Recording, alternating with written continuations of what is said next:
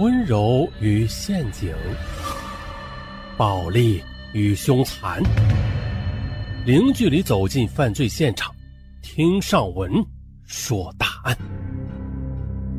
本节目由喜马拉雅独家播出。今天说的这一起是一起长案啊，是一起发生在湖南邵阳的特大抢劫杀人案。咱们。开始，一声凄厉的尖叫声划破了国税局家属楼的寂静。就在几秒钟前，走进那套住宅的女青年，她跌跌撞撞的跑了出来，哭着大声呼救，继而啊，又歇斯底里的一把抱紧了准备进门的男同事。同时呢，待在楼下的司机听到这突如其来的叫喊声，立刻意识到肯定是发生了重大灾难。他来不及询问楼上到底发生了什么事儿。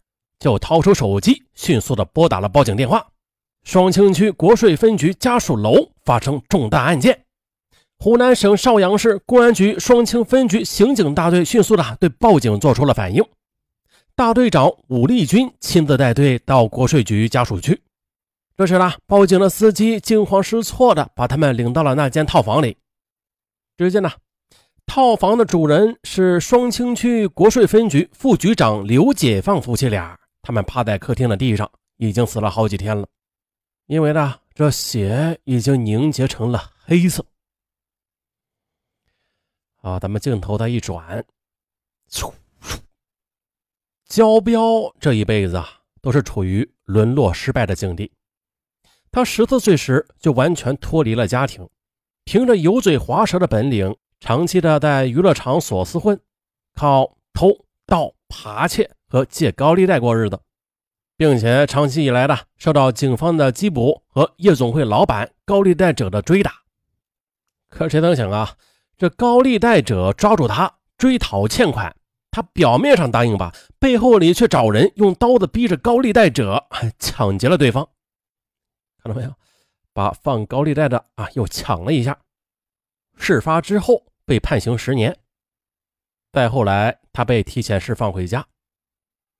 出狱之后呢，他一度想好好做人，利用在狱中学会的驾驶技术混口饭吃。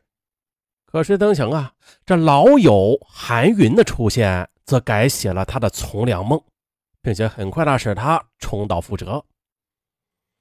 那是在两千年八月底的一天，韩云提着酒菜找到了焦彪的临时住所，一见面便热情洋溢地叙述着离别之意。啊，狱友嘛，是吧？离别之意。接着，在焦彪家中便摆开了酒桌，嗯，互相的举杯对饮。比焦彪大几岁的韩云动情的记忆起在牢中的感人场面，说：“兄弟在狱中关照我，我不能忘了兄弟。现在，一定要好好的帮助兄弟，有酒一起喝，有福嘛，咱一起享。”韩云的言外之意，焦彪理会到了，但是他没有说破，可这是心里啊。却抖得厉害。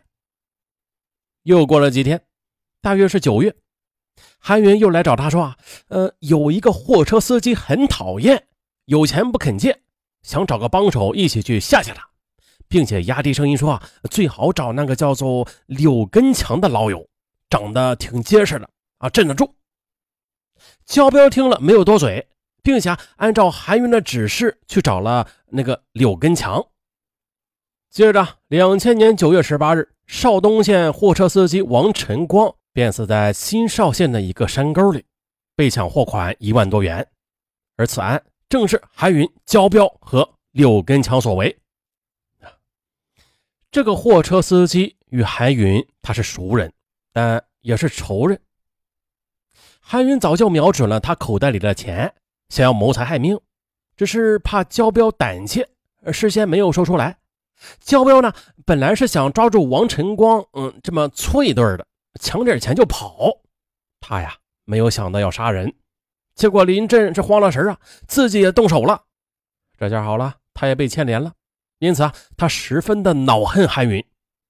作案之后呢，韩云拿着抢来的钱吃喝嫖赌，焦彪与柳根强却沾不上身啊，之后呢，两人弄了点钱出去躲风。没几天，生活就陷入困境了。打电话向韩云要钱，韩云就说啊，要钱没有，要命有一条。我可告诉你啊，不许在外面絮叨，坏了事儿，绝了你们的种。哎呦我操！这焦彪入狱多年了，近三十岁没有结婚呢。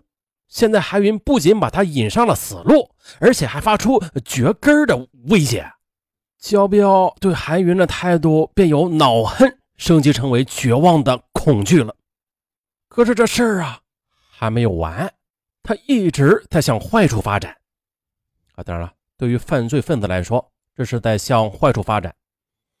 那一个在焦彪躲风的地方打工的老乡对焦彪说：“家乡发生的那起绑架杀人案啊，已经有眉目了，警方怀疑上了韩云。”啊不，焦兵一听那是魂飞魄散呐，赶紧打电话给韩云，要他赶快跑。可是韩云却认为最危险的地方最安全，偏要在邵阳待着。我他妈！啊，焦彪这下是真的动了杀心了。他想先下手为强，免得韩云被警方抓住，供出他们来。他的这个想法也得到了共同犯案的柳根强的支持。两千年十月底，焦柳二人啊来到了邵阳。根据老友提供的消息，两人深夜的就摸进了韩云的藏匿处。可是等想啊，出乎意料的，韩云他不在。他们决定了守株待兔。可是时至凌晨呢，一个消息传来，说韩云在某美发屋被捕了。焦彪听后，那吓了一跳啊，只得逃向了外地，在广西桂林、江苏无锡和浙江绍兴等地租房子，反正啊是再也不敢回邵阳居住了。就这样，焦彪这只狡兔在租住地装君子，依然呢就是一个跑外销的业务员。但是他几乎是定期的与柳根强溜回邵阳，偷盗、扒抢、杀人越货，做下了数十起大案。后来又进入了二零零一年的年底，他的胃口也是越来越大了，就连做生意有点起色的狱友也不放过，而且干的那是越来越频繁。他的想法就是多干点活儿，等劳动获得大的收益，就有希望轻松几年。可遗憾的是，他已经开始怀疑他的伙伴柳根强是否可靠了。这疑虑烧得他的心里很难受，恨不得马上甩掉他。但是柳根强之情太深了，他不能轻易甩的。焦彪他当然很清楚自己所做的事情的后果了，但是他也不会因为后果而放弃这么做。在后来归案后，在看守所里，焦彪对警方说。如果你们小时候和我一样的话，就不会正常的长大成人了，更遑论当什么吃国家饭的警察了。在我七至十二岁的时候，我就希望全世界都毁灭掉。我每天所有的感觉就是孤独、迷茫、受到虐待和凌辱。我并不想看到我的家庭破裂，父母失和。我其实深爱着他们两个人。这也许就是天生的孝心吧。可是，我经常在晚上目睹他们打架、争吵，他们争吵的特别凶，使我害怕的夜夜哭泣。最后，他们离婚了。我有两个姐妹，母亲对待我就像是她的第三个女儿似的，多次的告诉我，我有个烂到极点的父亲。我在想，以后我也不会认他了吧？还有，比我年长的姐姐经常打我，妹妹也经常说谎，或是在母亲面前告我的状，使我受到了不少的处罚。而这些，都是我觉得我自己受到了不公平的待遇。是啊。任何一个穷凶极恶的人，不可能在二十五岁时就突然的由一个绝对的正常人转变成完全邪恶的人的。他们往后的血腥行为，其实啊，都是由很早以前就开始萌芽了，之后才逐步的发展成疯狂的行径的。在此，再奉劝各位听大案的听友们啊，一旦有了孩子啊，不用说去溺爱啊，但是你真的。得用正确的方法去好好的爱他们，啊，千万呢不要把一个天真无邪的孩子培养成为一名恶魔。如果真是那样的话，您就是天底下最有罪的罪人了，比恶魔的罪过还要深。要不说呢，国家现在一直提倡教育，教育放在首位啊，但是这家长就是孩子们的第一任老师，教育好孩子就是对你自己负责，对家庭负责，对社会负责。反过来也是啊。孩子，你没有教育好，那就是对自己不负责，对家庭不负责，对社会不负责，所以你有罪。既然有了孩子，就要好好教育啊，不要给自己留下遗憾，不要给家庭和社会留下遗憾。